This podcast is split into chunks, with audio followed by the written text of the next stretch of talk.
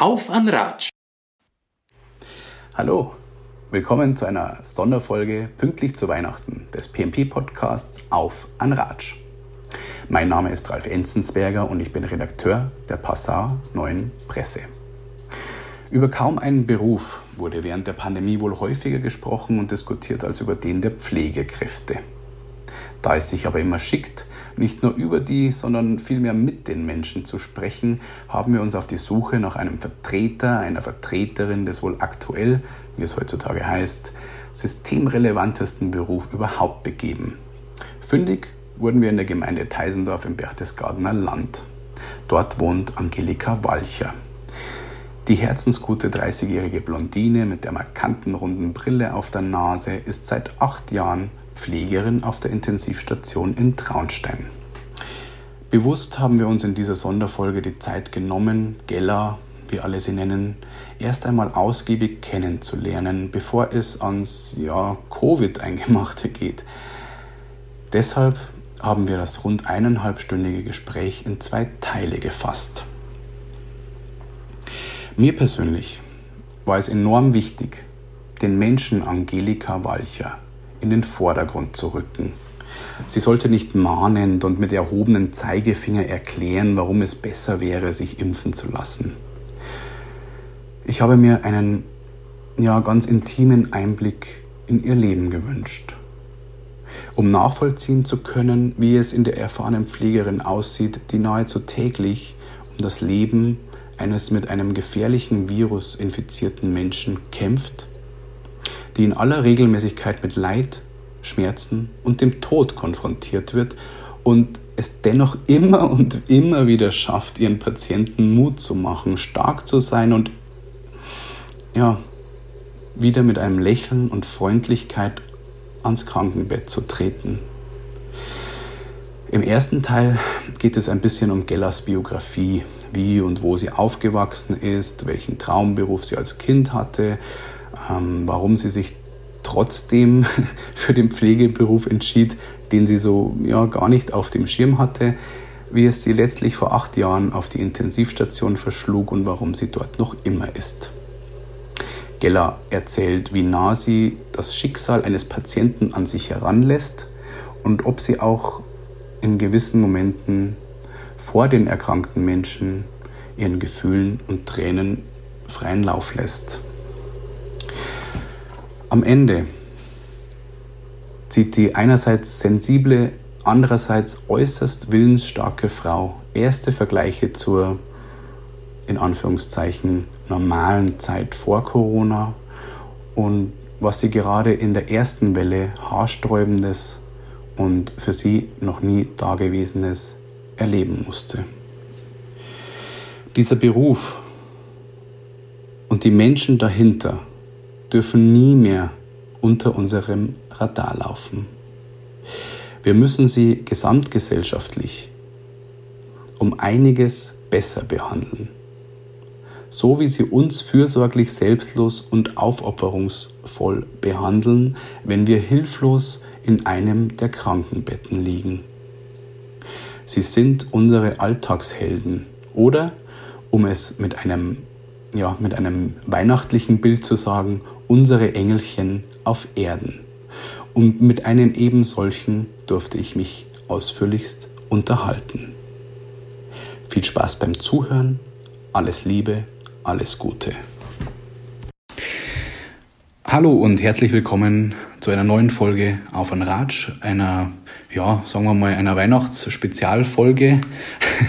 äh, mir war es ein Herzensanliegen, dass wir das realisieren können und deshalb freut es mich narrisch, äh, weil du, Angelika Geller ist dein Name, Richtig. Spitzname, Genau, genau. dass du dich dazu bereit erklärt hast und dass wir auch die Zusage von deinem Arbeitgeber bekommen haben, weil meines Wissens ist das einer der ersten Podcasts mit einer Intensivpflegekraft.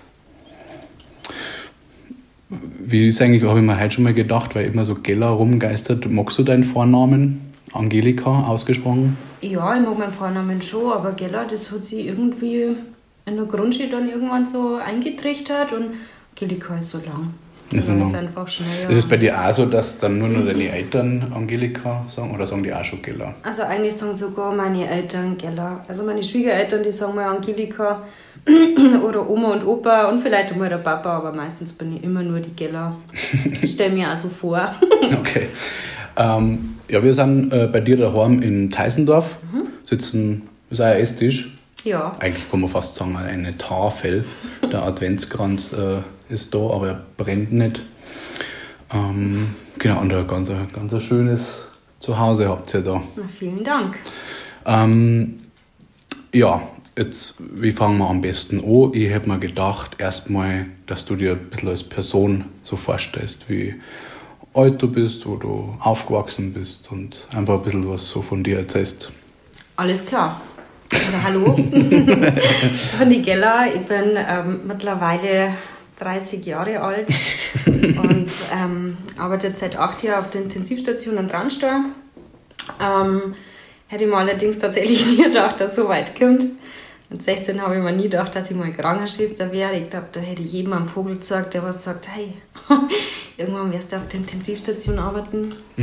Aber ja, ich habe dann beim Arzt gelernt und ähm, war dann da mal mit dem OP dabei und habe mir gedacht, no risk, no fun, ich werde jetzt OP-Schwester. Und meine damalige Kollegin hat gesagt, mach die dreijährige Krankenpflege und dann kannst du immer nur entscheiden, was du machen willst. So eine OP gehst oder wie auch immer. Und ja, im Endeffekt ist dann die Intensivstation geworden und der gefällt mir jetzt. Halt. Ja. Genau. Was hast du für mit 16 oder vorher schon für Vorstellungen gehabt, beruflich gesehen? Traum, Ach, Traumberufe oder so? Irgendwie 14, 15 haben aber gedacht, ich werde jetzt dann Staatsanwältin oder sowas, also ganz was anderes. Oder ehrlich gesagt, ich habe es nicht gewusst. Mhm, Ich habe es einfach viele. nicht Mhm. gewusst, gehe in ein Büro, mache ich was Soziales oder ich hatte keine Ahnung. Und äh, mei, mit dem Realschulabschluss, gut, da liegen da zwar schon viele Sachen offen, gell? aber Mhm. ja. mit den diversen Noten, die man dann halt so hat, irgendwie dann durchnehmen. Warst du eine schlechte Schülerin oder was? Ja, also mei, mit 15, 16 hat man andere Sachen im Kopf, also die Schulnoten, wenn man ganz ehrlich ist. Ja. Und dann Mai habe ich mich halt als, Au- auf alles beworben. Gell? Ich habe mich in der Bank beworben, aber ja, wie so nett formuliert war, mein logisches Denken und meine mathematischen Fähigkeiten nicht ausreichend. Soll ich dir was erzählen? ich habe auch Realschule, habe einen Fünfer in Mathe im Abschlusszeugnis und ich habe eine Bankkaufmannlehre gemacht. Ah ja, hat es nicht gelangt. ja, und dann äh, habe ich mir gedacht, ja, wie gesagt, na, dann machst du ja verschiedene Praktikas und dann war ich halt in irgendeiner Praxis einmal. Aha. Und dann habe ich mir gedacht, naja, gut, irgendwas muss ich fast lernen und das mache ich jetzt. halt. Okay. Dann bin ich beim Arzt gelandet. Also du kannst jetzt nicht behaupten, dass es bei dir so war, du bist da hingekommen und denkst, ja, das ist jetzt voll meins. Überhaupt nicht. also mein erster Tag daheim, ich dachte, oh Gott, ich weiß nicht, wie ich das schaffen soll. das ist überhaupt nicht mein Ding. Was hat dich da genervt? Also, Das ist der erste Tag, da hockst du in der Praxis drin und schaust zu und das ist unheimlich langweilig. mh, Aber ich war ja immer schon so die Person, was ich einmal anfange, das ziehe ich ja durch. mhm. Und dann habe ich das angefangen und mei, da lebst du dann ein und es war total, also war eine wahnsinnig schöne Zeit. Also die drei, Ausbild äh, drei Jahre Ausbildung beim Augenarzt mit super tollen Kollegen war einfach schön. Und hab den zweiten, der ja, der hat immer so ambulante OPs durchgeführt, so, so graue Stau-OPs. Mhm. Und das hat mich fasziniert irgendwie. So ein OP, das Sterile, so ein bisschen mehr wie nur anmelden, sofort Untersuchungen machen oder die Befunde vom Doktor aufschreiben. Und dann haben wir gedacht, wie gesagt, das möchte ich mein ganzes Leben lang in der Arztpraxis sitzen und Mhm. werde jetzt OP-Schwester. Okay. Und das hast du gemacht dann? Nein, ja. habe ich nicht. Wie gesagt, mein Kollege hat gesagt, man hat die dreijährige Ja, Krankenpflegeausbildung. genau. Ah, mhm. Da genauso lang wie die OP-Schwesternausbildung, also diese OTA. Und ich bin halt flexibler. Ich kann dann auch immer noch in OP gehen. Oder, oder, oder, oder. Mhm. Und dann habe ich mir gedacht, so, naja, im Endeffekt, ich verliere ja nichts, wenn ich es einfach probiere. Ich habe ja nie ein Praktikum im Krankenhaus gemacht. Ich habe nicht gewusst, was auf mich zugekommen wird als, als Krankenschwester. Mhm.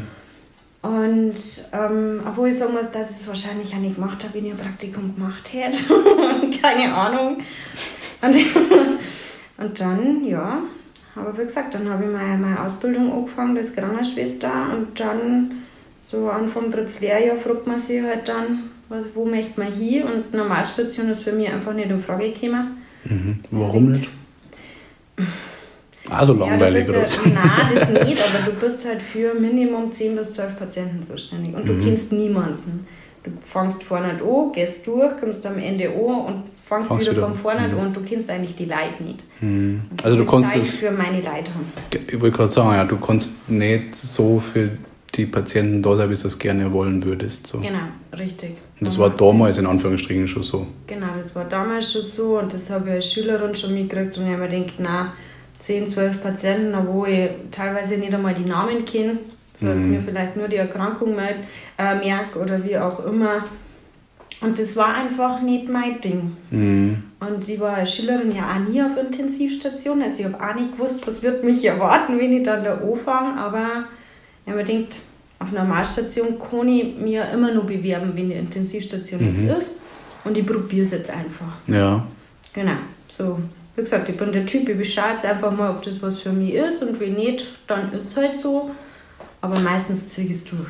Ja. Hat sich das äh, aus deiner Sicht ähm, verschärft noch? Also wenn wir jetzt mal Corona ausblenden, so diese Entwicklung, dass äh, pro Nase, pro Pflegernase quasi mehr Patienten ähm, zu pflegen sind oder... Auf Normalstation?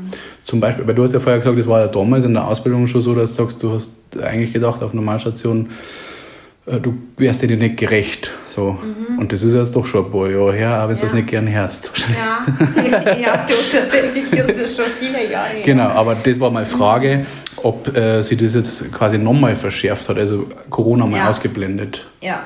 Für wie viel, weißt du das ungefähr, so wie, wie viel, äh, wo wir da stehen, Ohrpfleger, so viele Patienten? Ja, also Minimum zwölf Leute wenn es nicht mehr sind. Ganz genau muss ich ganz ehrlich sagen, weiß ich es nicht. Mhm. Aber ich glaube okay. nicht, dass sich da jetzt irgendwie was geändert hat. Was war für die ideal? Also wenn du sagst, Auf ja, Normalstation. Ja, also wo du sagst, aus deiner Erfahrung raus. Da fällt mir die Erfahrung. Okay. Und genau das ist. Also ich kenne ja meine Intensivpatienten und manchmal, wenn ich die Intensivpatienten auf Normalstation ähm, verliege, denke ich mir so, herzlichen Glückwunsch, wenn du noch zehn oder elf andere Patienten zum Betreuen hast. Mhm, ja, verstehe. Bei mir hat der Patient teilweise Stunden gekostet an dem Tag. Allerdings liegt mein Fokus ja woanders als mhm. auf der Normalstation. Also erstmal finde ich es total cool, dass du nicht so diese klassische Geschichte hast, die ich schon häufig gehört habe. So, ja, man weiß dann, was man machen möchte, beziehungsweise wenn man dann mal einen Ausbildungsberuf anfängt, dann ist man mal gecatcht und dann ist man voll drinnen. Das finde ich mal äh, erfrischend anders. Allerdings okay. muss ich auf der anderen Seite sagen, als ich die einerseits in dem Video, das du für den Landkreis Traunstein bzw. für die Kliniken Südostbayern gemacht hast, wo du ähm, ein bisschen erklärt hast, wie so eine, Impf, äh, wie so eine Impfung wirkt oder ja. Nein, ich habe Zeit, was auf Normalstation ist. Und dass ich den, ich habe den Vergleich quasi gebraucht mit dem mit der Motorradschutzkleidung. Genau. Das glaube ich ist das, worauf du jetzt Genau, ja, klar. Ja, so viele Videos hast du wahrscheinlich nicht gemacht, oder? Nein, ist das einzige. also ich habe den, den, die Impfung jetzt, ähm, die Corona-Schutzimpfung, immer mit einem Fahrradhelm oder eben mit der Motorradschutzkleidung verglichen, weil das ist... Weil du selber Motorradl fahrst erst genau. einmal. Ja, ja, okay. genau. Also ich fahre selber erst seit letztem Jahr tatsächlich mit Motorradl. Ich bin da Spätzünder bei sowas. Dann haben wir da schon gedacht, naja gut, jetzt mache ich halt nur einen Motorradschein, was ich habe, das habe ich. Mhm. Und Du hast einen Vergleich zum. Genau, da habe ich den Vergleich zum, weil immer Ding, es ist ja ähnlich. Ich meine, wenn ich mir jetzt impfen los, heißt es ja nur lang nicht, dass ich mich nicht anstecke und dass, ich, dass man schaden kann. Mhm. Es kann natürlich sein, dass mich trotz der Impfung ganz schön erpresselt. Mhm. Kann man ja nie sagen. Und in einem Promillebereich oder in einem ganz niedrigen äh, gibt es auch Nebenwirkungen, darf man ja auch nicht, also nicht wegreden, aber vielleicht nicht so groß reden, wie es heutzutage gemacht wird. Ähm, dass das ja auch noch sein kann, dass durch die Impfung was passiert, oder? oder nicht? Ja, also ich muss ganz ehrlich sagen, ich kann nur sagen, was bei mir war. Mhm. Ich bin ja mittlerweile dreifach geimpft. Also bei der ersten Impfung wo man halt der Arm wieder am nächsten Tag. Ja. Mit der zweiten Impfung hat es mir einen Tag sauber erpresselt. Mhm. Mit erheblichen Kopfschmerzen mit nichts zum Einbremsen, Fieber, Schüttelfrost, Hitzewallungen, so meinen Arm gar nicht rühren können. Mhm. Und ähm, ich war nicht mal in der Lage, mir was zum Essen zu machen. Also da ist mir richtig, richtig schlecht gegangen. Mhm. Und am nächsten Tag war aber alles wieder gut. Mhm. Genau, nach der dritten Impfung war eigentlich gar nichts. Ich habe jetzt schon öfters gehört, ja, genau. was den also Da haben wir einen halben Tag dann ein bisschen der Arm weh, aber das ist ja eigentlich fast immer so bei der Impfung. Okay. Aber das war jetzt bei mir alles. Hm. Ich würde nur gar nicht so tief äh, oder gar nicht so großartig mit dem Corona-Thema anfangen. Warum ich das jetzt angeschnitten habe, ist, ich habe die halt dann in dem Video gesehen. Da haben wir ja vorher schon im, im Vorgespräch drüber geredet. Das kann man jetzt. Ich finde es super, dass du das gemacht hast. Einfach. Das ist ein Aufklärvideo. Du bist ja auch jemand, der quasi in den letzten zwei Jahren da auch die Pandemie an vorderster Front mitgemacht hat eine unserer Alltagsheldinnen. Und ähm, von daher, das finde ich super. Die Umsetzung, habe ich ja schon gesagt, fand jetzt, keine Ahnung, müssen wir aber auch nicht debattieren. Mir ging es nur darum, als ich die dann so gesehen habe, habe ich mir gedacht, und da ist mir dann, dann auch danach gesprochen haben und so, bist ja prädestiniert für so einen Pflegeberuf, weil du mhm. einfach so offene, herzliche, soziale Ader hast. Mhm. Und deshalb wundert es mich ein bisschen, also ich hätte schon gedacht, dass du da relativ schnell einen Zugang dann äh, findest und denkst, das ist deins, dass du anderen Leuten helfen kannst zum Beispiel. Was ja, das ja, habe ich ja. Hm. Das habe ich ja. Er hat gesagt, ich meine, beim, beim Augenarzt in der Praxis, ähm, das ist ja, die kommen viel zur Vorsorge oder sonst irgendwas. Und da haben wir jetzt nicht so den riesigen Bezug zu den Patienten. Aber in meiner Ausbildung dann zur Krankenschwester war das schon so. Also ich habe das wahnsinnig gern mögen, mit die Leute zum unterhalten, mir die Zeit zum nehmen, mich mal hier zum Sitzen, mit denen zum Ratschen, ähm, die zum Unterstützen und halt einfach auch zum sagen, okay, denen geht schlecht und irgendwann bis heimgehen geht es ihnen wahrscheinlich wieder besser. Und ich habe denen einfach bis sie dabei helfen können, dass es ihnen besser geht. Mhm. Und so dieses, dieses Gefühl, was man dann hat, so, hey, die Leute geht es jetzt wieder besser und die ja. haben dazu beigetragen und die haben dankbar. Das war das, was mir in den Job gehalten hat und der, was mir auch so gefesselt hat. Mhm. Und ich habe gesagt, ich mag das wahnsinnig gern. Das ist ja auch was, was mhm. äh, sozusagen unbezahlbar ist. Ja. Ja? Also wenn man übers, immer über das Gehalt und so weiter streitet, ähm, so aus dem, äh, ich habe ja, sage ich mal, Gott sei Dank, muss ich sagen, einen, einen Freundeskreis, der sich äh, durch viele Leute zusammensetzt, die in sozialen Berufen arbeiten.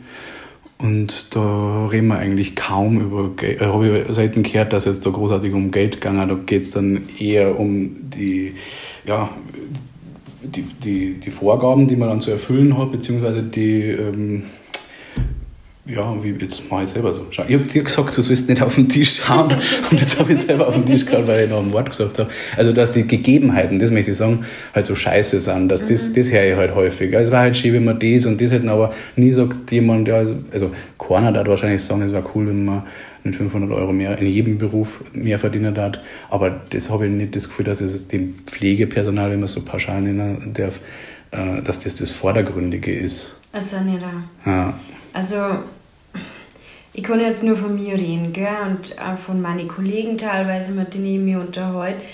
Und ich glaube, freilich, ich meine, war das jetzt einmal ein schlechter bezahlter Beruf oder so, dann es keiner. Aber ich finde, Pflege ist einfach ein Beruf, also nicht nur ein Beruf oder ein Job, sondern schon so eine Art Berufung. Das muss man gern mögen, das, das mhm. muss man auch kennen. Ja. Das, und wollen können, ja. ich fast sagen. Also man, man durchschreitet während der Pflege ja einen Intimbereich, also einen intimen Bereich. Gell? Mhm. Man kommt ja denen Leuten so unheimlich nahe. Ja, voll Und da muss man einfach ein herzlicher und offener Mensch sein und ihm gibt denen von mir ja auch was. Mhm. Sonst Daten, die mir gar nicht so an sich ohne lassen. Hast du da Momente, also ich kann es aber bloß assoziieren oder vergleichen, mhm. so mit meinem Beruf ähm, als Journalist, äh, dass ich einfach eigentlich, mir fällt jetzt so ad hoc Tag ein, wo ich aufgewacht bin und sage, oh Mann, jetzt muss ich in die Arbeit gehen. Also es ist tatsächlich ein großes Privileg, wofür ich sehr dankbar bin, wo ich auch sage, da muss ich nicht riesig verdienen, weil wer hat das schon? Ähm, hast du manchmal so Tage, was ich schon nachvollziehen kann, unabhängig davon, dass du deinen Beruf gern machst? Bei dir mhm. ist einfach, glaube ich, nochmal was anderes. Ja, Kräftezehrend, Schichten arbeiten und, und zehn Tage wird es wahrscheinlich schon geben, oder? Ich dachte irgendwie in die Nase und ähm, es gibt Tage, ja. Es gibt sogar ähm, viele Tage, wo ich in der Früh aufstehe oder am Vormittag, je nachdem, und mir vor der Arbeit denke, ich habe einfach keine Lust. Mhm. Ich habe keinen Bock nicht. Ähm, es ist jetzt in der Corona-Zeit sowieso tatsächlich ähm, nur vermehrter, weil man einfach an nimmer kann. Mhm. Es ist, wie du vorher eh schon gesagt hast, extremst kräftezehrend. Mhm. Es geht extremst auf die Psyche ähm, und man kommt an vermehrten Tagen eigentlich, als wir vor, vor Corona, an seine Belastungsgrenze, wo man einfach sagt, man, man kann nicht mehr. Also jetzt beispielsweise, ähm, ich habe jetzt die Woche Urlaub und ich hatte letzte Woche Urlaub gehabt und ähm, bin in die Arbeit gegangen, dass ich meine Kollegen einfach helfe und ähm, dass ich einfach mitarbeite und im Endeffekt bin ich dann nach einem wahnsinnig langen Tageblock aus der Arbeit gekommen, mhm. nach dem Nachtdienst. Und ich bin aufgestanden und ich habe einfach nur geredet, ohne irgendeinen Grund. Ähm, tatsächlich, weil ich einfach K.O. war. Und ähm, für kein Geld der Welt war ich nur mal Arbeit gegangen. Kein Geld der Welt. Also da, da langsam einen einfach. Und dann denkt man sich, na. Du hast vorher gesagt, ähm, es geht brutal auf die Psyche, was ich hundertprozentig nachspüren kann, soweit ich das nachspüren kann. Also man, es wäre ja vermessen, wenn ich sagen kann, ich weiß, was du meinst, weil das maße ich mir nicht an, aber ähm, kannst du das ein bisschen sagen, was das konkret ist? Also was bei dir so auf die Psyche schlagt? Mm, ja, es ist schwierig in Worte zu fassen, muss man ganz ehrlich sagen, weil das ist ja eine Gefühlslage. Und also wie gesagt, jetzt mal abgesehen von Corona, schon vorher ob man junge Leute, die aufgrund von einem Autounfall einfach wahnsinnig schwer krank geworden sind oder wo man weiß, die werden ja einen Laptop lang mit einer Behinderung jetzt leben müssen oder querschnittsklemmt sein oder sterben sogar. Mhm. Aber am Hauptteil des Jobs hat man irgendwelche Operationen, eine Tumoroperationen oder so, wo dann, wo man die Leute noch, wo man dabei ist, wenn der Doktor sagt, das war bösartig und er hat gestrahlt und vielleicht haben sie nur ein Jahr zum Leben oder so. Und das nimmt einen schon auch mit, aber man hat halt einfach auch wahnsinnig viel gute Momente. Momente, wo die Leute dann ähm, nach einem Autounfall beispielsweise dann wieder ihren ersten Schritt gehen. Mhm. So, gell? Und ähm, es sind mehrere, ja, wir sagen, wir sollten sagen, mehrere es nimmt auch nicht so mit, muss ich ganz ehrlich sagen. Man muss ja da schon eine mhm. Distanz schaffen. Das würde ich eh schon fragen, weil das ist, also ich tue mich zum Beispiel schon schwer, dass ich mir jetzt zum, ich schaue gerne Dokumentationen an, mhm. aber wenn es dann zum Beispiel um das Thema Krebs geht und das Schlimmere ist dann wahrscheinlich, wenn Kinder auch noch Krebs haben, das kann ich nicht anschauen. Also das ist ja nur so ein banales Beispiel, weil es ist ja nur Fernsehen, aber das nimmt mich dann so mit, das zeigt mir richtig runter, da habe ich einerseits dann großes Mitleid, dann andererseits habe ich große Dankbarkeit, dass es mir gut geht, aber dann entwickelt die ja so, so Ängste, weil dann denke ich mal, das kann ja bei mir auch irgendwie was sein. Also dann wäre ich kurzzeitig zum Hypochonder. Also das miteinander ist eine scheiß Gemengelage, deshalb lasse ich diese Dokumentationen weg. Du kannst es jetzt nicht weglegen, aber es ist ja so unmittelbar, wie du sagst, es sind Unfälle, es sind äh, Krebserkrankungen, äh, vielleicht auch Vers versuchte Suizide. Mhm. Das kriegt man immer in der Öffentlichkeit nicht mhm. so mit, weil man das ja bewussterweise ausspart mhm. oder einfach ähm, ja, um den, den Respekt zu wahren vor der Person und auch um Trittbrettfahrer zu verhindern. Ähm, aber das ist ja das, was du auch siehst. Und ich höre diesen Satz oft, wie du gesagt hast, man darf das ja nicht so nah an sich ohne lassen. Aber für mich hat sich das so leicht gesagt, oh, also ich weiß nicht, ob ich das, ich kann das nicht einfach in die Arbeit gehen und sagen, ja, dann lasse ich mir das einfach nicht so nah mich ohne. Na, so ist es ja nicht. Also man lernt tatsächlich damit umzugehen. Oder wärst abgestumpft. Wenn man es besser formuliert. Ja, wie man es jetzt mal ganz krass formuliert und ich nehme selber tatsächlich gern den, den äh, Begriff her, man stumpft ab. Hm. Man, man lernt einfach mit der Zeit, ähm, sie zum Dinge, okay, das Schicksal ist echt scheiße. Entschuldigung für den Ausdruck, aber das Schicksal ist echt scheiße. Und der Mensch, der tut mir jetzt sehr leid. Aber, also ich habe Mitgefühl, aber ich leide nicht mit dem. Mhm. Ich rede einmal mit meinen Patienten oder auch mit den Angehörigen. Ähm, ich bin da tatsächlich einmal ganz offen oder sage, hey, sorry, ich muss jetzt gehen, weil ich halte es jetzt gerade nicht mehr aus. Ich muss jetzt selber mal kurz ähm, weggehen. Ähm, allerdings es, betrifft es ja nicht mich persönlich. Das ist nicht meine Familie oder nicht mein Angehöriger, der da liegt. So tragisch wie das ist, aber es betrifft nicht mich. Mhm. Und ich gehe dann aus, okay, ich habe das Beste, also dem Patienten gerade das Beste gegeben, was ich gerade kann. Mhm. Manchmal kann ich einfach auch nicht mehr geben, ähm, um mich selber zu schützen. Ähm, aber ich habe gerade das Beste da und mehr kann ich nicht tun. Mhm. Und ja, man stumpft vielleicht ein bisschen ab. Ja, man sieht viele schlimme Sachen, auch viele schöne Sachen, man stumpft ein bisschen ab. Ähm, aber man lernt damit umzugehen. Viele schaffen das nieder, die gehen aber dann auch wieder. Mhm. Also, es ist, wie, man jetzt, ist, wie gesagt, es ist nicht jeder dafür geschaffen, ähm, Krankenschwester zu sein, jetzt mal im Allgemeinen und halt auch erst recht nicht auf Intensivstation zum Arbeiten. Mhm. Das, das kann nicht jeder. Jetzt nicht, weil das nicht der Lerner hat von den Fähigkeiten oder naja, so, ja sondern es einfach von seinem zwischenmenschlichen psychischen. Zwischenmenschlichen psychischen. Mhm. Genau. Ja, verstehe. Ist die Waschmaschine fertig oder Spülmaschine. was? da macht nichts.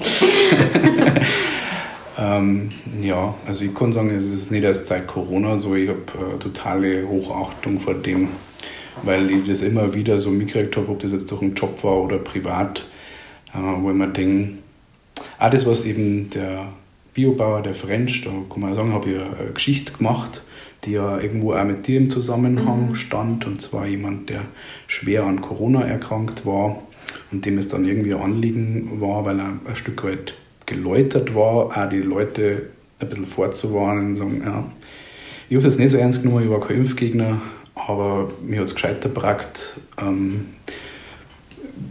lasst euch doch vielleicht impfen, obwohl es vorher auch nicht so dafür ein Ding war, aber jetzt absolut.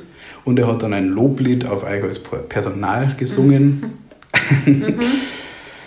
ähm, als ich das Telefonat mit ihm geführt habe, habe ich ja im Vorhinein überlegt man da immer als, als Autor so ein bisschen, wie konstruierst du die Geschichte auch ein bisschen, gell? Also du machst so eine Art so ein Grundgerüst, machst im Kopf schon aus der mhm. Erfahrung raus. Und mein Anliegen war, dass ich mich so selber so viel wie möglich zurücknehme und eigentlich eher viel Zitate, viel reden lasse einfach. Ja. Und er hat es mir aber auch leicht gemacht, weil er das so präzise auch formuliert hat. Das, was mir ja von dir schon bestätigt worden ist, beziehungsweise auch von anderen schon. Du hast gesagt, ja, da findest du ja wieder. Genau so mhm. ist es. Genau. Und die hat das ja auch sehr berührt, als du das gelesen hast, oder? Also mir hat das total mitgenommen. Also ich habe den Artikel gelesen und ähm, ich habe echt Tränen in die Augen gehabt, weil das einfach so, man erlebt zwar die Zeit mit, gell, mhm. so, ähm, aber man verarbeitet das irgendwie gar nicht. Und wenn man das dann liest, so aus der Sicht des Patienten, dann berührt es einen einfach. Mhm. so wie ein Abschnitt, was der, was der geschrieben hat, ähm, so ihm fasziniert ist, so, dass wir trotzdem so gut drauf sind und lachen, mhm. wo ich mir zuerst einerseits habe ich so, ups, scheiße, gell, okay, da denen geht schlecht und ähm, Ach so, du meinst, du musst dann immer traurig und, sein. Die und ich habe jetzt da irgendwie einen Witz gerissen oder so. Ja, aber so war ähm, es definitiv Aber nicht. ja, aber die meisten Patienten haben tatsächlich ähm, Frau drum. So, dass die sagen, okay, nein, sie haben einfach so froh, weil die ganze Story und das, das ganze Dasein auf der Intensivstation ja. gerade schon so tragisch ist. Mhm. Und wenn da jetzt jede Pflegekraft und jeder Arzt nur so ein Gesichtsziehung tat und schlecht drauf war, ja. dann war das nur viel schlimmer. Du brauchst einen Rettungsanker irgendwo. Du brauchst genau. an die, äh, Leute, an die du die klammern kannst, wenn du in einer Situation bist, die für die unberechenbar ist. Und ja. das setze jetzt bei einer, beim Besuch auf der Intensivstation einfach mal voraus. Mhm. Aber mich wundert tatsächlich, dass, du, dass das so ein Impuls war bei dir, weil ich hätte das genau das so von meinem laienhaften Verständnis her gesagt, dass es erstens so gemeint war und zweitens, man kann ja nicht von euch verlangen, dass ihr euch äh, in die Trauer stürzt, weil dann war es ja durchgehend in der Trauer. Ja, aber in die Trauer ist jetzt vielleicht der falsche Ausdruck, sondern okay. es ist einfach eher so... So ernst ähm, zum Nehmen, oder? Ja, genau. Okay, es ist jetzt gerade eine ernste Situation und ähm, verhältnismäßig oder situationsbedingt darauf zum Reagieren und mhm. nicht einfach darüber zum Lachen.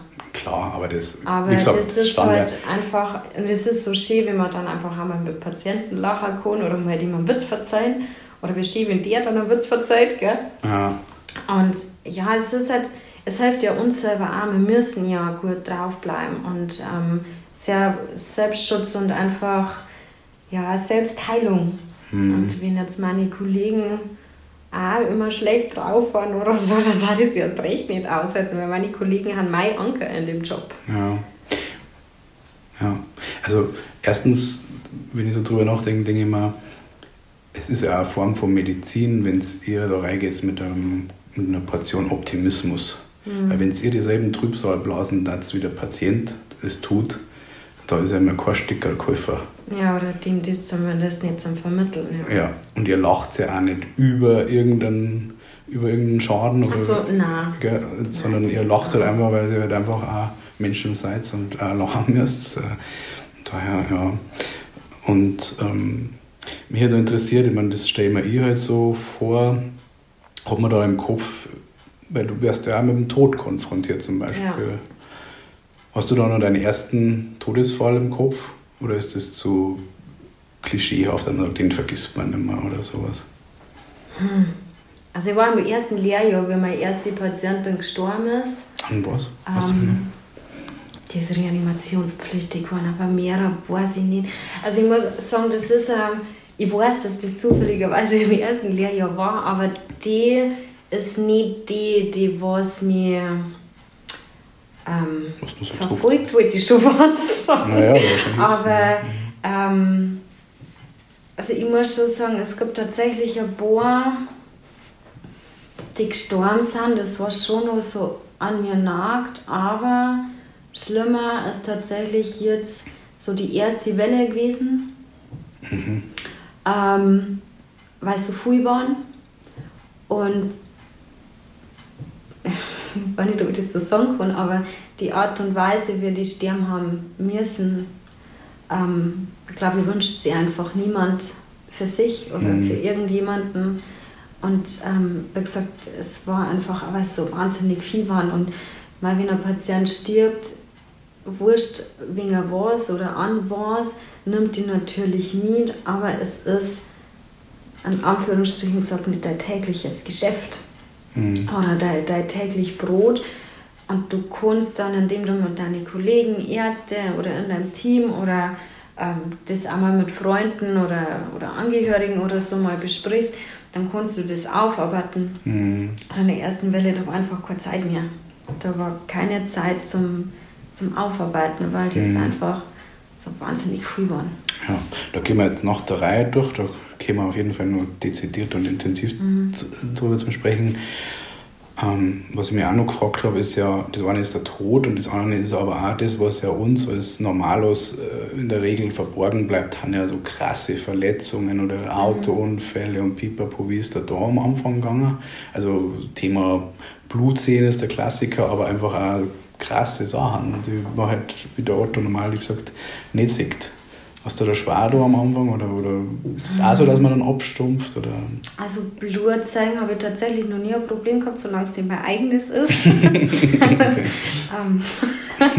das ist jetzt nicht so mein Ding. Ähm, eigentlich nicht. Na, und so mein erster, mein erst richtiges Polytrauma, also mein erster ähm, äh, oder meine erste Patientin nach einem Autounfall, die war damals ähm, 18.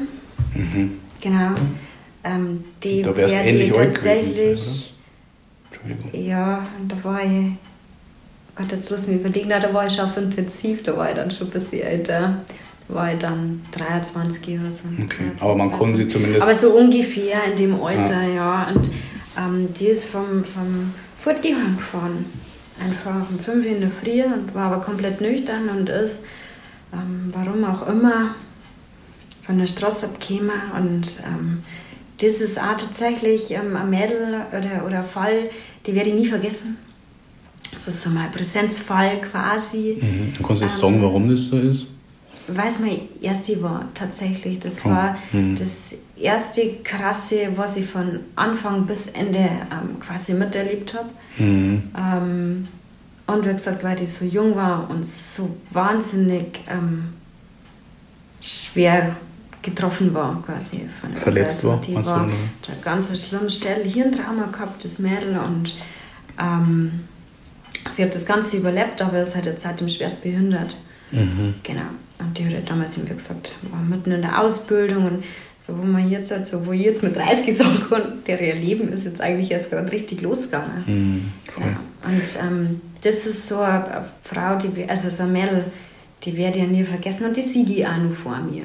Also mhm. Ich kann da genau beschreiben, wie die ausschaut und ähm, wie das war, ja. Mhm.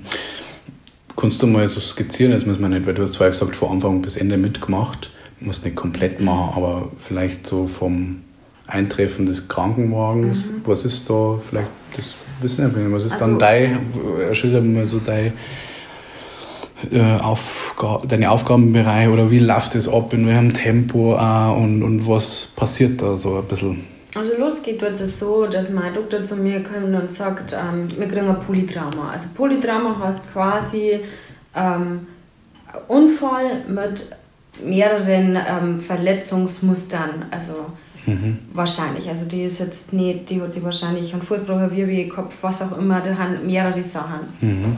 Genau.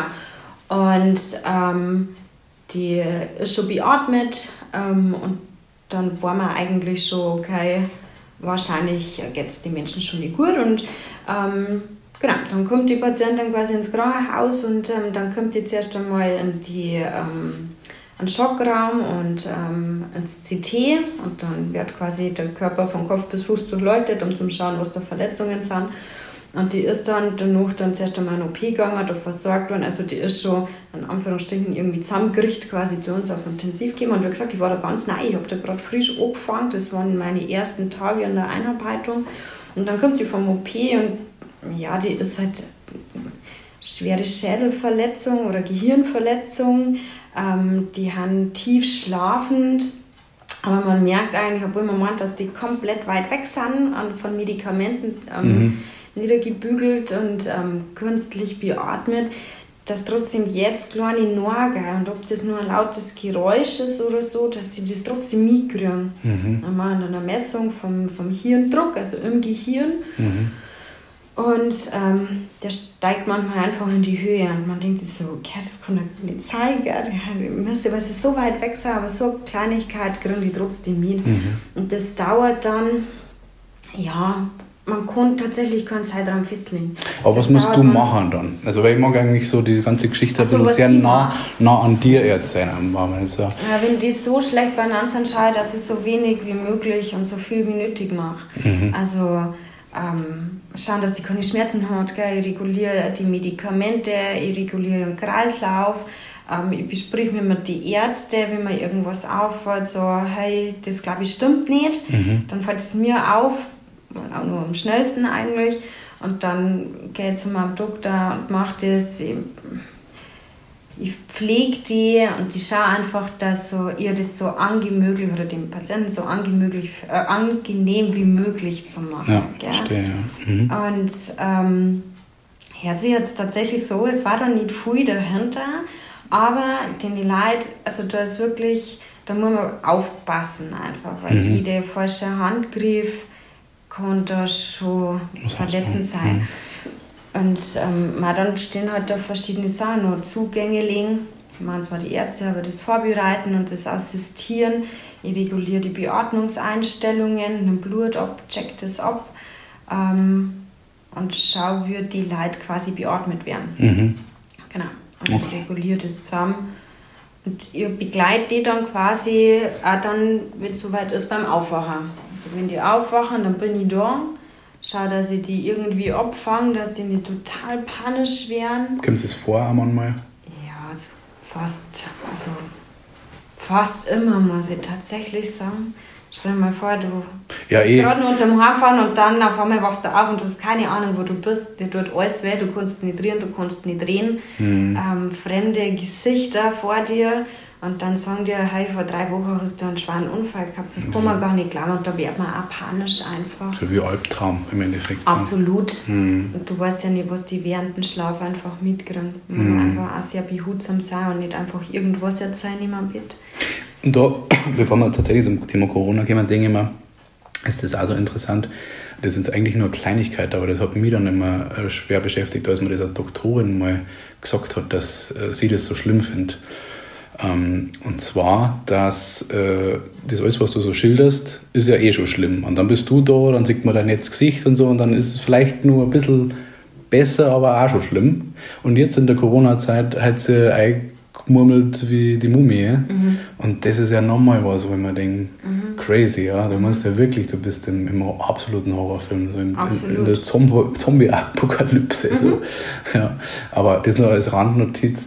Ähm, jetzt ist schon relativ intensiv und dann habe ich mir gedacht, ähm, reden wir noch mal ein bisschen so über das, was du privat reden magst, aber auf jeden Fall, was du so für Hobbys hast, was, wenn's, wie kannst du abschalten, was machst so bist du Familienmensch, keine Ahnung, erzähl doch mal ein bisschen was, dass man kennenlernt. Also ich bin ein absoluter Familienmensch, absolut. Ähm, Familie so ist mir total wichtig. Ich bin seit kurzem jetzt Patentante und das hat jetzt natürlich auch nochmal ganz einen hohen Stellenwert, dass ich mich um meine kleine Nichte kümmert. Mhm. Ähm, Wie heißt die? Sophia. Sophia heißt ja. Gut. Ganz süße Maus. Ganz süße Maus. Ja, das glaube ich. Genau. Und ähm, bin ja verheiratet und habe ja dann auch mein Motor. und ähm, ich glaube, so das Typische, gell? im Berg gehen, wenn es Wetter schön ist. Ähm, vielleicht einmal Skifahren, wenn es es zulässt. Shoppen gehen, wie man Lust dazu hat.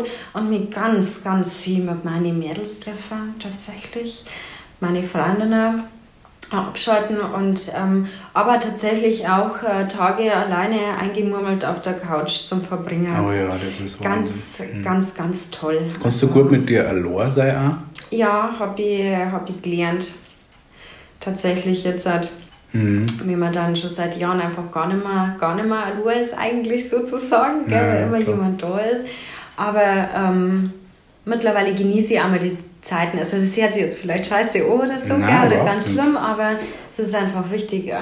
Und da beschäftige ich mich dann einfach mit mir selber. Oder manchmal tatsächlich ja gar nicht da, mhm. dass ich mal einfach nur irgendeinen scheiß Film einziehe, um einfach gar nicht Dinge zu müssen. Genau, das ist ja. Genau, dann nicht zum Reden.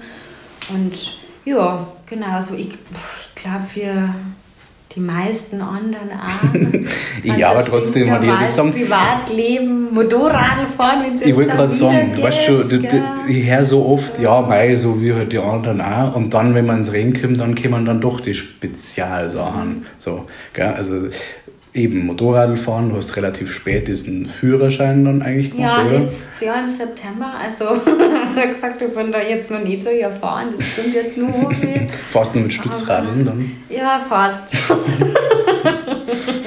fast. Nein, aber halt nicht so diese Riesentouren, das waren halt immer nur so Kurzausflüge oder so. Genau. Weil, ähm, das hört jetzt sehr hochtrabend, oh, diese Frage. Und dann musst du einfach versuchen, relativ spontan und frei Schnauze zu antworten. Mhm. Was bedeutet glücklich sein für die? Glücklich sein ist einfach nur, wenn es mir gut geht, muss ich tatsächlich sagen, wenn es mir gut geht.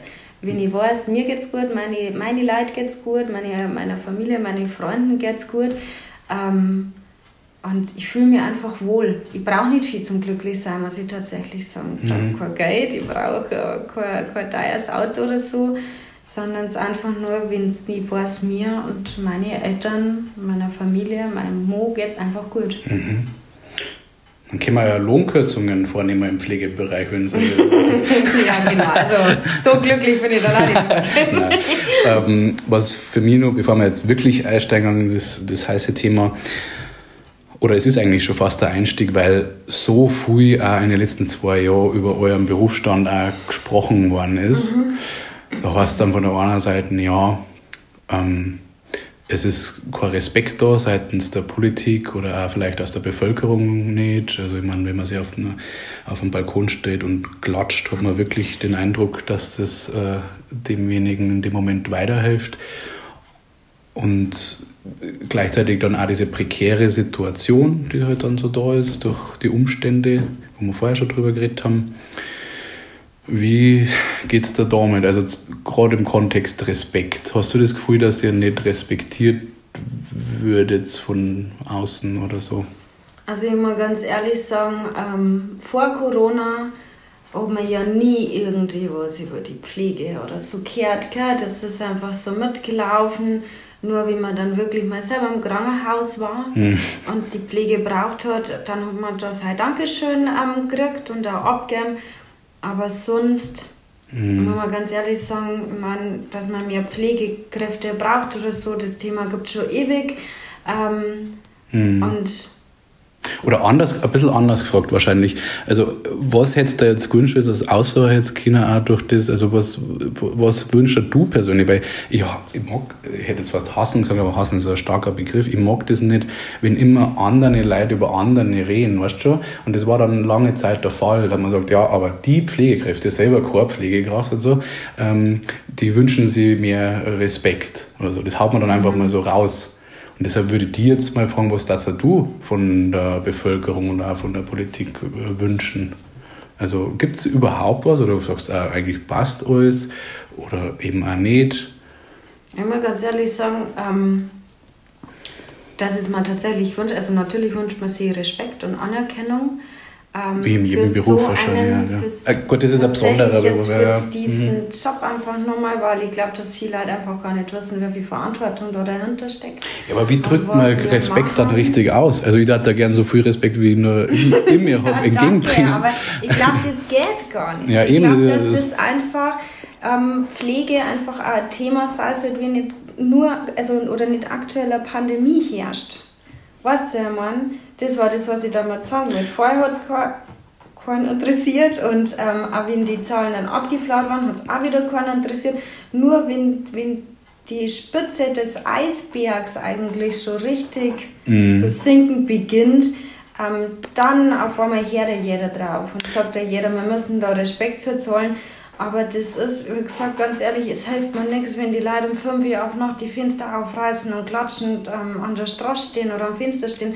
Das bringt mir persönlich nichts. Ja. Ähm, was da dann was bringen? Das ist eigentlich eine schwierige Frage, das weil. ist eine total ja, ja, ich habe beim Autofahren her. Mhm. Das, das bringt mir selber, wie gesagt, nichts. Also, was mir was bringen da, ist, wenn sie die Leute einfach mal, wenn schon was zum Sagen haben, dann halt einfach richtig informieren, was heißt dieser Job eigentlich. Weil wenn man irgendjemanden fragt, hey, was ist Pflege für dich? Oder wenn es dann, was ich ganz oft her ist, so, ich kann deinen Job nicht machen, also weil andere Leute einen Arsch abputzen, also das war für mich schon zu viel. Und dann denke ich mir so, genau, und das ist das, auf was du mich gerade reduzierst, gell? ich meine, das macht zehn Minuten von meinem Alltag aus. Und, aber die Leute die wissen eigentlich gar nicht, was der Job heißt. Mhm. Und wenn die sagen, okay, hey, was du machst, das kann die nicht, dann sollen sie erst zuerst einmal wissen, von was die reden. Mhm. Und sollen also, sie mich fragen. Ja. Oder so. Aber also wir haben jetzt schon äh, 45... Bitte? Ewig lang geredet. Ja, du, du bist ja die, die reden so in dem Podcast. Du bist ja die, also von daher kannst du jetzt auch meinetwegen einen Monolog halten und ich gehe raus an den Raum. also du hast ja die absolute Berechtigung hier zu reden. Ähm, ich denke mal, also ich kann sagen, jetzt haben wir 45 Minuten geredet und ich maße mir an, dass ich auch davor schon ziemlich viel gewusst habe, was euer Job bedeutet. Und ich kann nur sagen, ähm, dass das, also mit so Begriffen wie Alltagshelden muss man vorsichtig sein, aber ihr seid jetzt definitiv.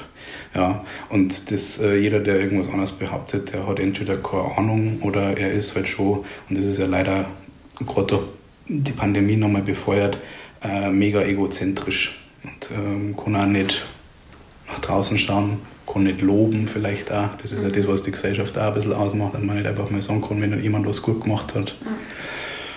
Ja, und von daher Hut ab. Danke.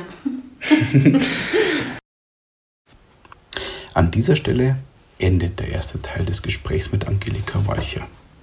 Nun bleibt nur noch zu sagen, wenn Sie Kritik, Lob oder andere Hinweise loswerden wollen, können Sie uns gerne kontaktieren unter ralf.enzensberger.pmp.de oder raimund.meisenberger.pmp.de. Alles Liebe, alles Gute.